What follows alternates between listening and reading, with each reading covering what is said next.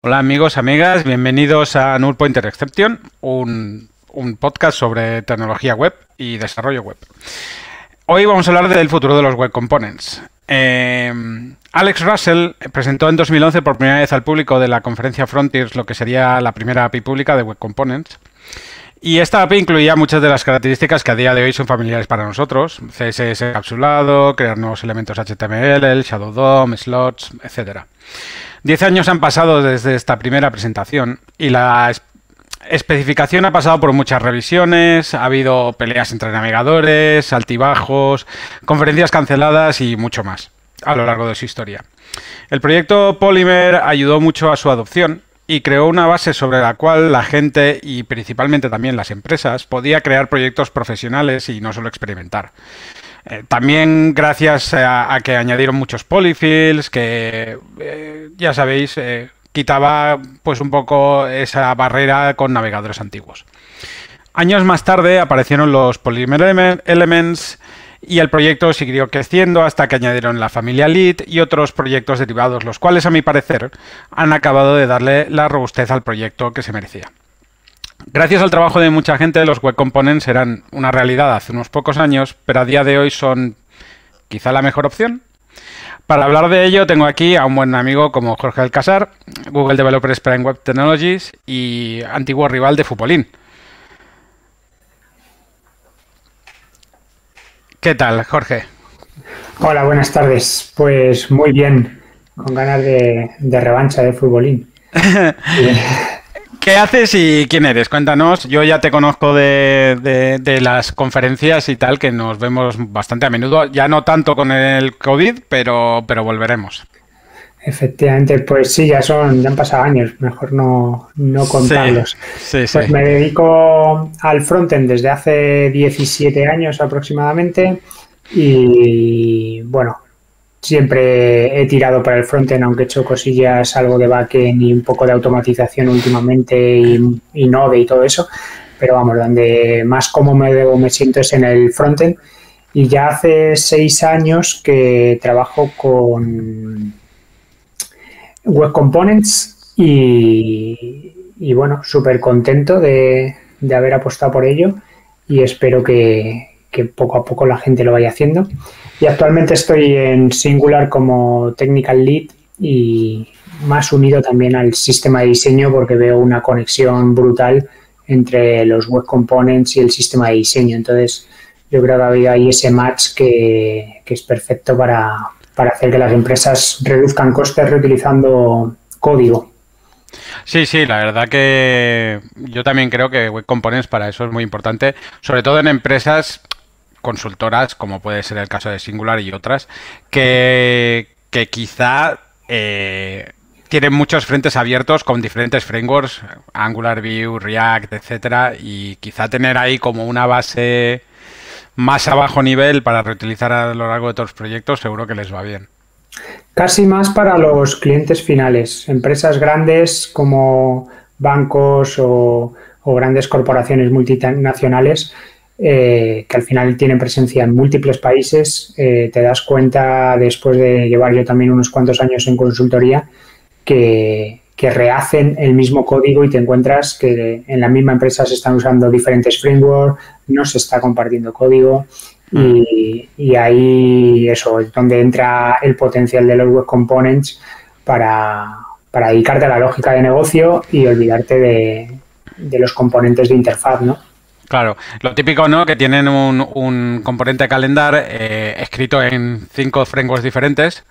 Efectivamente. ¿No? Ese es el ejemplo perfecto de. ¿sabes? No solo en cinco frameworks diferentes, sino en el mismo framework en diferentes países. Eh, diferentes implementaciones del mismo componente y, luego al final son interfaces parecidas pero no iguales. Mm. Y y te das cuenta que ahí, ahí hace aguas, ¿no? Y ves que hay pues a lo mejor 10, 11 equipos de desarrollo haciendo lo mismo y dices, madre mía, qué, desperdicio de, tiempo y de dinero cuando se podría reutilizar código, pero, pero ahí están. Sí, sí. Bueno, pues a ver, un poco para la audiencia que no sepa qué es Little Element, porque algunos habrá, algunos habrá. Cuéntanos un poco qué es. Pues LitElement es básicamente una clase de JavaScript que extiende el, HTML element, que es el, básico de, HTML, cualquier elemento extiende de cualquier elemento del DOM extiende de ese elemento. Y nada, esto es una clase que, te ofrece ciertas utilidades para gestionar el, renderizado del componente, el ciclo de vida del componente, la actualización de propiedades y, demás. ¿no? Eh, es algo muy sencillito, 3,5K o, no, no, 6,5K y, y, eso te, ayuda a crear web components de, de, una manera un poquito más fácil que, que, que de forma nativa, de forma solo con HTML y CSS. Vale, y que por cierto, igual también como un poco como para poner a la gente en situación, si alguien no sabe lo que son los web components, pues también decirles que son una manera de crearte tus propios tags HTML, por decirlo de manera, ¿no? Tus propios elementos HTML y reutilizarlos a lo largo de, eh, pues de, varios proyectos o lo que sea. Eh, básicamente es eso, encapsular el CSS dentro también de estos elementos HTML, etcétera. Em, entonces, bueno, una eh, siempre que nos juntamos por ahí por las conferencias, siempre tenemos estas, estas eh, discusiones sobre eh, Angular, Web Components, si utilizar frameworks, si no. Para ti, ¿cuáles son las ventajas respecto a los frameworks tradicionales en el contexto de los Web Components, LitLM, etc.? Pues lo primero, bueno, decir que son cosas diferentes, un framework que, en este caso esta librería e incluso React que también es librería pero se considera, se mete dentro del mundo de los frameworks. Yo voy más a las ventajas, la primera es que para hacer desarrollo de interfaz de usuario, lo que viene siendo HTML, CSS y JavaScript como funcionalidad, como interfaz, no hablamos de conectar con servicios ni, ni manejo de de datos, ni, gestión del estado, ni todo eso. Simplemente yo quiero hacer un desplegable o quiero hacer un calendario, ese tipo de cosas que al final es visualización de contenido. Pues tienes una librería súper ligera que son apenas 6,5K que te permite ya crear eh, esos componentes ¿no? de una manera bastante ligera y, y desacoplada de cualquier framework. A diferencia de framework como Angular, React, Vue, pues te acopla, tiene ese alto acoplamiento con, el framework y que son librerías de aproximadamente 40, 45K lo que, lo que se te queda, ¿no? Entonces, si tú vas a hacer un solamente un componente calendario, pues al final eh, estás incurriendo en mucho coste de, espacio, de, de tamaño de resultante y sobre todo que cuando lo quieras reutilizar en otros proyectos, seguramente tendrán que usar la misma tecnología, ya sea Angular, React, Vue o el framework que, sea, porque eh, están metiendo ahí 40K. Entonces, pues ya que me pongo, lo hago todo en el mismo framework. Y muchas veces también se cometen los errores de al ser framework que te dan todo encapsulado, todo preparado para que trabajes con el framework y dejarlo en, stand, en modo standalone es muy complicado. Entonces, eh, yo creo que te permite ese desacoplamiento con la plataforma y no te impide meterlo luego en, en, aplicaciones Angular o Vue o, cualquier otro framework, ¿no? Es, un poco hacer, es como hacer una librería JavaScript vanilla, como Axios o cualquier tipo de librería que te permite hacer cosas muy concretas y luego esas librerías las metes en cualquier framework y te beneficias de lo que te aporta un framework. Pero vamos, que no son, no son contrincantes, son, deberían de ser amigos y, cooperar, ¿no? Entre sí o sea, eh, para ti vienen, más que a sustituir los frameworks, eh, vienen a coexistir.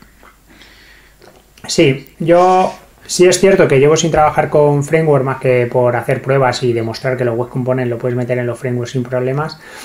Eh, porque yo ya me he pasado a un modo, ahora hay una tendencia en desarrollo que es el bundleless y volver un poco a los orígenes, porque llega un momento en el que los frameworks ya tienen ahí los procesos de, transpilación y de todo, que, tardas en levantar un, servidor y, servir tu aplicación Angular o aplicación React, tardas del orden de unos 10-15 segundos en, levantar, ¿no? y que además estamos como recompilando continuamente. Entonces yo voy más a esa filosofía de intentar eh, levantar un servidor de estáticos y que funcione mi aplicación, intentar tener la menor cantidad de, procesos previos al, a, la prueba, ¿no? de la, al despliegue de la aplicación, no hablar de despliegue en producción, sino a probarla en tu local en modo desarrollo, que haya la menos construcción posible.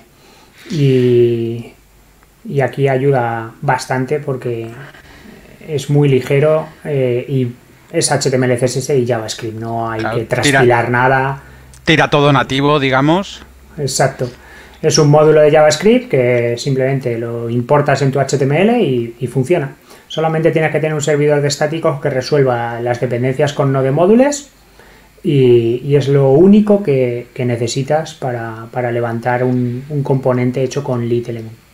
A mí esto que comentas me parece maravilloso. Eh, Creo que, creo que eh, yo personalmente valoro mucho el trabajo que hace la gente de Webcap, de Webpack. Eh, de hecho, conozco a Sean Larkin, que es un crack y es un tío cojonudo, además. Eh, pero es que el, tema de.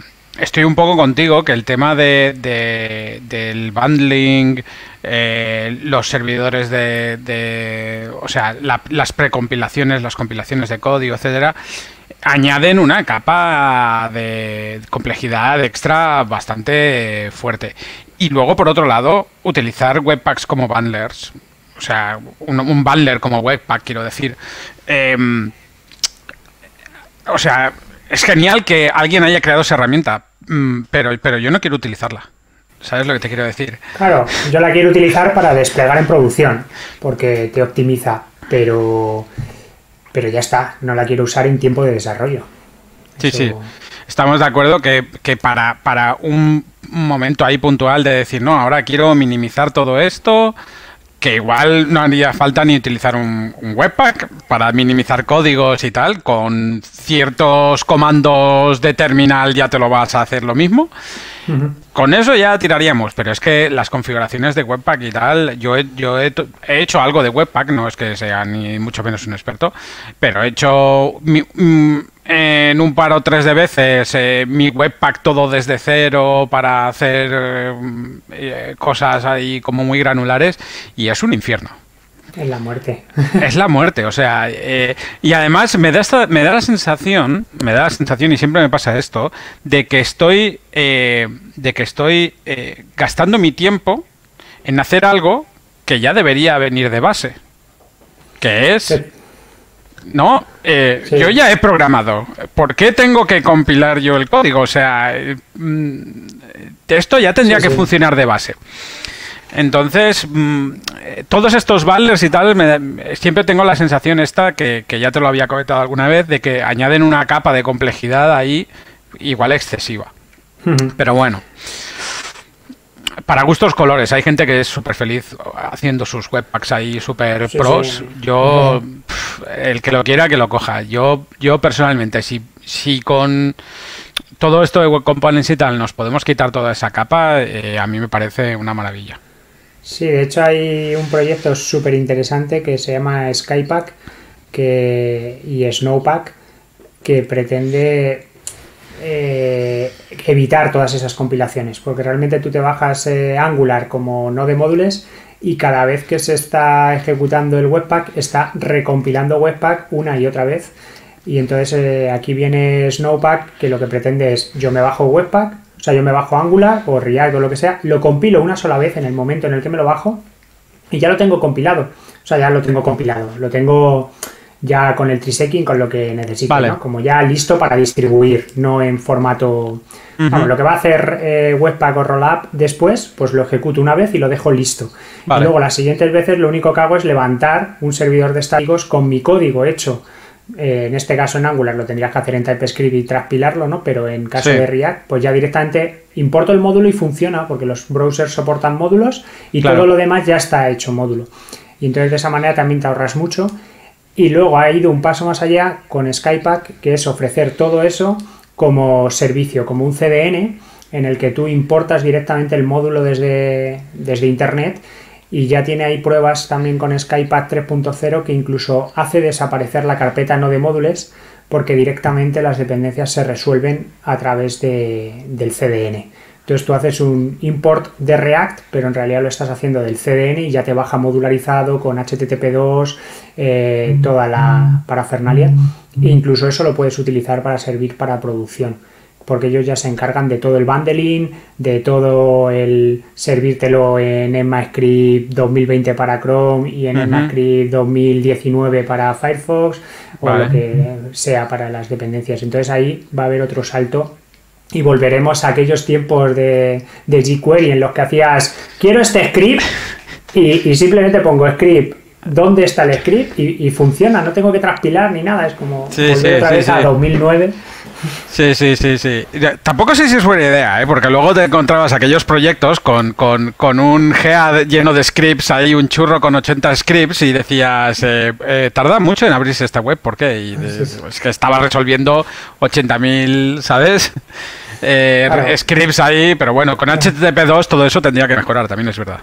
Efectivamente. Y ya está. Oye, pues me, me tienes que pasar estos dos links, que no lo conocía, esto de Snowpack y Skypack, que los añadiré en el podcast para quien lo quiera echar un vistazo. Genial. Y continuando con lo que hablamos, ¿qué novedades nos va a traer en el futuro los Web Components, que por algo se llama así el podcast? Eh, sé que va a salir Little en 3.0. Efectivamente, va a salir dentro de poco, llevan ya unos cuantos meses trabajando y además de Lit Element 3.0 saldrá Lit HTML 2.0 que es la única dependencia que tiene Lit Element y es la que se encarga de, toda la parte de la gestión del DOM y, ciclos de refresco y rendering eh, entonces va, de la mano ¿no? y, pero bueno se puede usar Lit HTML por separado y, y también muy recomendable si no lo conocéis echarle un ojo para usarlo en proyectos sin framework y sin nada. Yo he hecho alguna web con HTML, CSS y lit HTML solamente para la gestión del DOM y perfecto. Pues saldrá de la mano. Eh, el primer cambio representativo es que van a pasar a, ser un monorepo y van a, añadir más funcionalidades eh, junto a, todo. Vamos, van a crear el ecosistema lit para, para ir metiéndolo todo en un monorepo y que vaya toda la versión así más, más de la mano, ¿no? Aunque se sigan teniendo esa independencia y poderse reutilizar. Y principales ventajas o principales objetivos que tienen en esta nueva versión es primero la retrocompatibilidad con, lo actual en, la medida de lo posible. Es un, objetivo que no quieren hacer un, un breaking change así hardcore como Angular hizo con, de Angular JS a Angular, ¿no? Sí. Eh, luego otro objetivo es la, performance, que están ahí obsesionados con, ser incluso más rápidos de lo que ya son, porque hay librerías que son más rápidas eh, a la hora de pintar y demás. Por otro lado, van a querer también eh, reducir el, tamaño de, de, la librería en sí. ¿vale? Y mejorar la developer experience. Eh, bueno, eh, al final es, muy sencillito, pero, pero bueno, todo lo que se pueda, todo lo que hemos estado hablando de bundlings y documentación y todas esas cosas, pues intentar que sea más cercano para, el usuario y también añadir toda esa documentación de, cómo integrarlo con tus frameworks y, hablar de, esa parte, de, de una guía para, usarlo con los principales frameworks para que no sea una barrera de entrada y la gente también eh, vea que lo puede usar. Y poco más, bueno, eh, van a introducir el server-side rendering que con Web Component eh, no se podía porque bueno, bueno, hay algunas stencil sí que no stencil, sí stencil los de Ionic sí que tienen server-side rendering y, bueno, pues van a hacer unos cambios y eso para que sea posible hacer ese server-side rendering. Y yo creo que he hecho así un repaso. Luego traerán más cosillas como el Zemin, que ya el 2.2. parts de la especificación de CSS pues está ya también, hmm. eh, bueno, está ahí, pero parece que no funciona del todo bien, es al final un poco complicado usarlo y tal, entonces seguramente metan alguna serie de librerías o ayudas para la gestión de todo eso.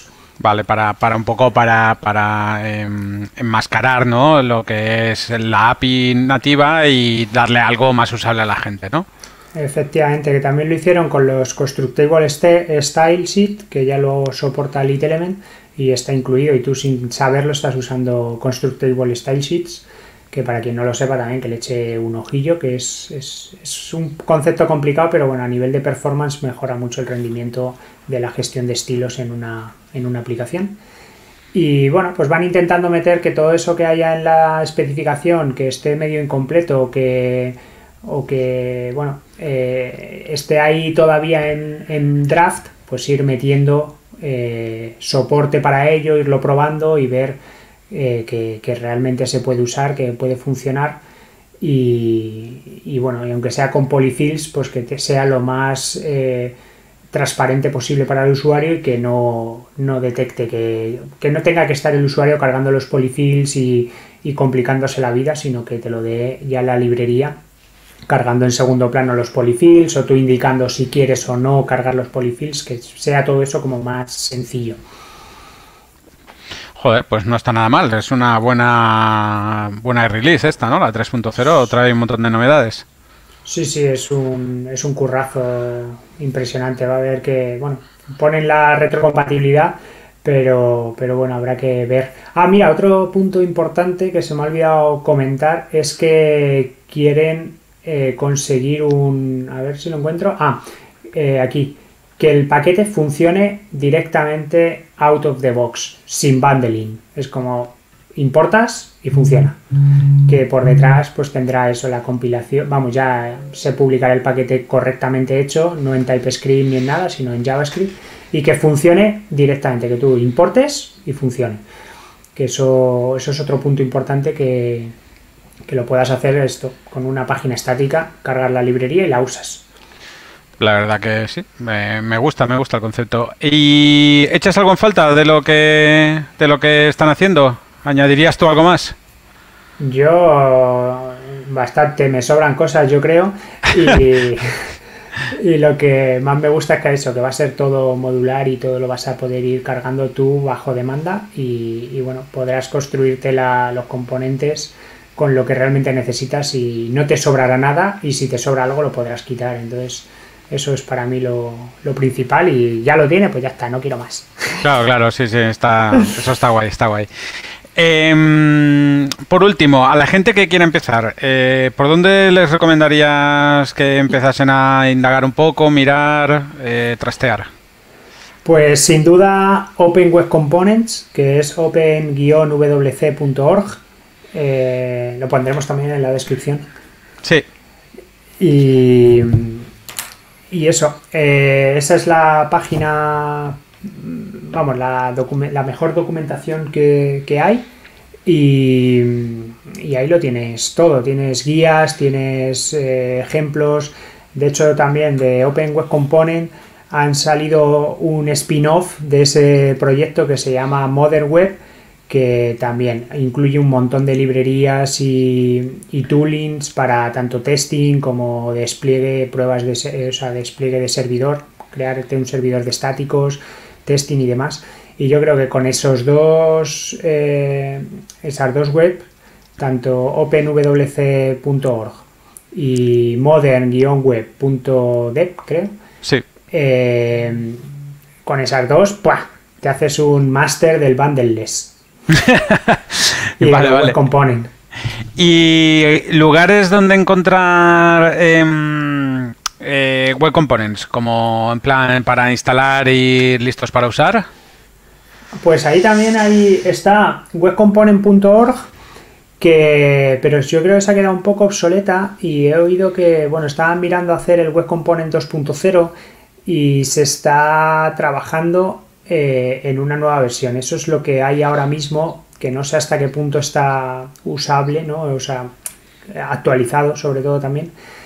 Y, pero bueno, eso va a ir cambiando en breve porque se está haciendo una especificación también para el custom element.json es un manifiesto de Custom Element que, define la API del, del, componente y eso nos va a permitir también que cuando tú crees un componente generes el custom element.json y ahí tendremos un montón de metainformación para poder filtrar, para poder crear la API, para, para mostrar la documentación y para cuando tú cargues un componente sepas cuál es la API de ese componente, incluso de manera programática, y que puedas hacer metaprogramación y, cosas de ese tipo. Entonces, cuando se defina ese custom element.json, seguramente pasaremos a crear eh, webcomponent.org 2.0 o similar, en el que tendremos más información sobre, sobre los web components. Bueno, pues eh, la verdad que muy interesante. Por mi parte, mm, nada más. No sé si tú quieres añadir algo. Saludar a tu madre. No, porque no me entiende. Cuando se ve, se ve mis vídeos y mis podcasts y eso, pero dice, sí, es que no lo entiendo, no sé para qué lo veo. Sí, la mía también hace lo mismo. sé que la puedo saludar, pero bueno, eh, no sé si llegará hasta aquí a verlo. Ah, un día importante, importante. ¿Tienes tu, canal de Twitch recién ah, estrenado? Sí, sí, sí, sí, también. No he querido hacer promo antes, pero... Hombre, por favor, por favor, ¿cómo no vas a hacer promo? Si es bueno, es canal bueno, es, es importante para la gente saberlo. Porque yo soy así un poco modesto a veces. Que, pues ya que lo dices, tengo canal de Twitch, eh, intento hablar de todo esto no mainstream, eh, me he propuesto hablar de las cosas no mainstream, de todo esto del bundleless, de web components, de qué pasa debajo de, las cosas, del JavaScript nativo y intentar no hablar de Angular, Vue, React, Nux, todas estas eh, cosas. Claro. Y si lo hablamos es para ver qué hacen por encima de, lo nativo o para entender lo que pasa debajo de lo que hacen estos frameworks y estos magos. Y justo uno de los vídeos hablaba sobre Skypack y, Snowpack. Y bueno, hablaré de, esos dos proyectos también en el canal de Twitch y haré pruebecitas. De hecho, en el último estuve haciendo un import, un import map para los scripts que transformaba en lugar de tirarlos del node módulos que tirase de, de Skypack directamente. Entonces, en tiempo de, despliegue, eh, hacía el cambio en utilizando import maps. Entonces, eso también, esas cositas. Sí, sí, no, yo, yo he visto un par, eh, uno entero y otro lo tengo por terminar y muy bien. La verdad que me gustó mucho, muy ameno, me lo pasé muy bien. Eh, las coñas con el, con el Google Home son espectaculares y, tal. Así que se lo recomiendo a todo el mundo. Eh, es verdad que la gente no puede estar en todos los lados, pero hay lados en los que hay que estar. Así que, bueno, nada más. Nada, yo encantado que hayas estado por aquí, eh, que gastes tu tiempo en dar la chapa para mí y la gente que nos escucha, que no sé si alguien nos escuchará. Yo, yo luego veo en las estadísticas ahí que nos han escuchado pues no sé cuántas personas por Spotify y no sé qué. 95% hombres, 5% mujeres. Esto no va a cambiar, ¿eh? En tiempo. Ya, a mí me pasa igual en, mi canal. Sí, ¿no? Que sí, sí, sí. Es... Y además eh, hicimos en el canal también lo de ver los resultados de la encuesta de State of GS. y salía a nivel mundial un 90% hombres, 6% mujeres y 3% eh, géneros no binarios o otras. No sabe, no contesta, etcétera. Y prefiero no responder y tal. Entonces la cosa está ahí, un 5, entre 5 y 10% de mujeres es, lo, que, lo que hay, a ver si, bueno, que se interesen por la tecnología, que hmm. ahí está y al final, pues no. Eh, poco a poco, yo creo, abiertas, yo creo que yo creo que es una dinámica que va a tardar años en cambiarse, pero yo creo que poco a poco mm, va mejorando, va mejorando. Yo lo he notado, con los años. Eso es para, otro podcast, pero el otro día vi una... Ya lo, ya lo tengo, ¿eh? Ya lo tengo, ¿eh? Ah, bien. Pues mira, añade que vi una orla de, la sexta promoción de Ingeniería Informática de, la Politécnica de Madrid y había del orden de un 40% de mujeres. Sí, sí, esto, de hecho, esto lo comentamos en, el podcast que hablamos acerca del tema, esto lo comentamos y... Pues es me voy a escuchar, tío. Eh, lo, hago con Adana Cidre, que seguro que la conoces. Ah, sí, sí, sí, la conozco, claro que sí. Pues Así que eso. Ana estuvo hablando del tema este con. Pues me lo voy a. ¿Le hiciste hablar español? Sí, lo habla muy bien. Lo que pasa es que no le da la gana. Se resiste la tía, sí, sí. Ahora lo hablo más. Saludos, Ana. Le, mandamos saludos, Ana. Una crack, una crack. Está ahí en todo siempre. Bueno, chico, eh, gracias por todo, una vez más. Un placer, Raúl. Cuídate, dale mucha caña a los web components y evangeliza mucho, que yo creo que es necesario. Igualmente. Sí, tengo seis años y todavía no me canso. ¡Hala! A probar web components. Venga, un saludo.